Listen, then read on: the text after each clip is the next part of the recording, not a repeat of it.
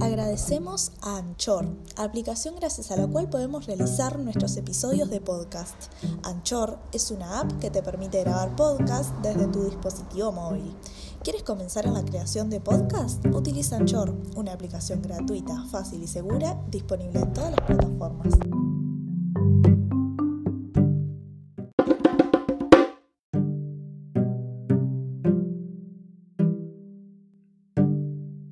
Domingo para todos. Nuevamente nos encontramos aquí en esta mañana invernal maravillosa para compartir un poco de conocimiento con ustedes. Hoy quien les habla, María, junto a mi compañera Pamela, seremos las voces maravillosas en este podcast.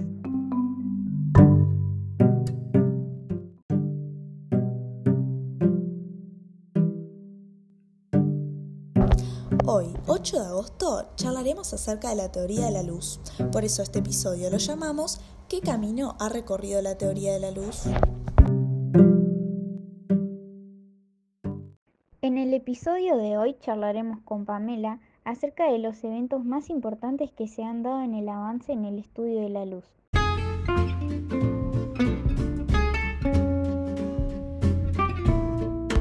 Agradecemos a Te Purifica por brindarnos el agua fresca y natural para poder hidratarnos en cada una de las pausas de la radio de Carmela. ¿Quieres sentirte fresco? ¿Quieres ayudar a tus riñones? Toma agua, te purifica, económica, natural y fresca. Agua te purifica.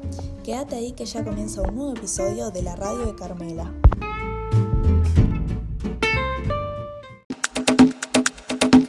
Comenzamos entonces un camino por la historia de la luz. Pamela, ¿cómo comienza esta historia? Bueno, María, hablar del comienzo no es tan simple como parece, porque si bien muchos coinciden en que hubo uno, nadie sabe cuál fue.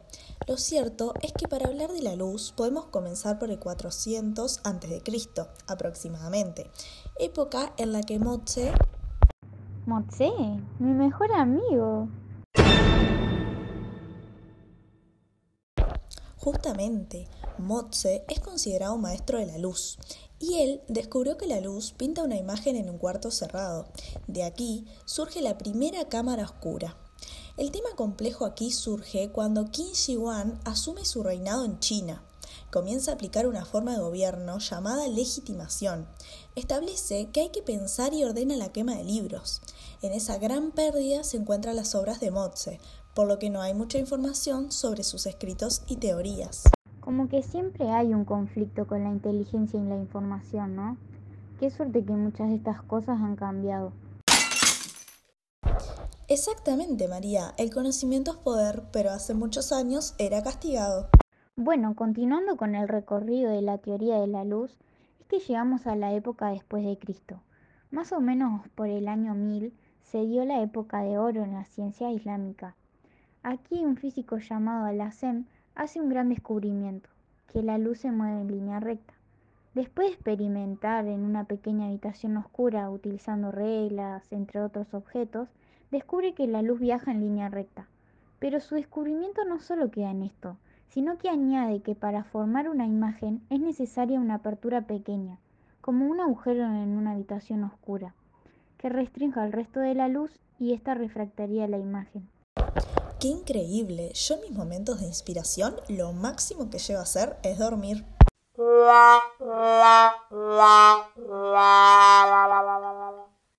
Es muy maravilloso que existan tantas mentes maestras en el mundo. ¿Cuánto nos falta para ser así? No lo sé, María, pero la historia no queda aquí. Aún hay más descubrimientos. En el 1600 aproximadamente aparece el primer telescopio, el cual tiene una apertura más amplia que la cámara oscura, lo que hizo posible que el área para recolectar luz sea más grande. Galileo comenzó con este telescopio a descubrir el cosmos.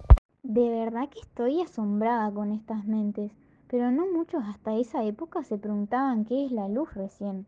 Comienza a responderse esta pregunta Isaac Newton en el 1660, donde tras trabajar con prismas y la luz, descubre que la luz blanca o luz solar es una mezcla de todos los colores del arco iris, y a este despliegue de colores lo llamó espectro. Siempre he escuchado sobre el espectro, pero no sabía que esta palabra se remontaba hasta esa época. Algo curioso es que si Newton hubiera continuado su investigación acerca del espectro, hubiese descubierto algo más, pero este descubrimiento quedó para otro físico. Muy cierto, Pamela. En el 1800, William Herschel comienza a cuestionarse si algunos colores de la luz conducen más color que otros. Para esto tuvo que dedicar mucho tiempo controlando termómetros y realizando registros de sus observaciones, hasta que un día descubre un nuevo tipo de luz, la luz infrarroja, que se encuentra debajo del espectro rojo. Aunque quieran verla no podrán, pero sí la podemos percibir en forma de calor. Al mismo tiempo que Herschel descubre este tipo de luz, en otra parte del mundo, un joven llamado Joseph Fraunhofer, quien se encargaba de fabricar lentes, telescopios, vidrios, etc., encuentra la unión entre la astronomía y la física, dando espacio a una nueva ciencia, la astrofísica. Pero no solo dejó su conocimiento aquí, sino que continuó con aquello que Newton no, y descubre en el espectro unas líneas oscuras, aunque no pudo saber a qué se debían. Exactamente. Más adelante, otros físicos que trabajaron sobre el descubrimiento de Fraunhofer descubrieron que estas líneas oscuras son firmas atómicas de los elementos a lo largo del cosmos y que todo el cosmos visible está formado por los mismos elementos. La historia continúa, amigos, y al día de hoy se sigue escribiendo el recorrido de la teoría de la luz.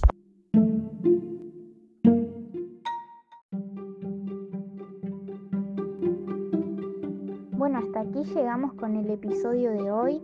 Espero que lo hayan disfrutado y que continúen su camino de investigadores. El recorrido de la luz continuará siendo analizado en los próximos episodios. Los esperamos.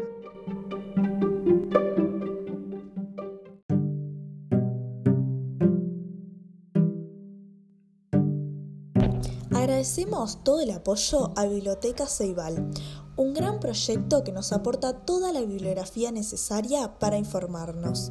Si sos estudiante o docente, tenés acceso gratuito a cientos de libros tan solo utilizando tu cédula. Visita su web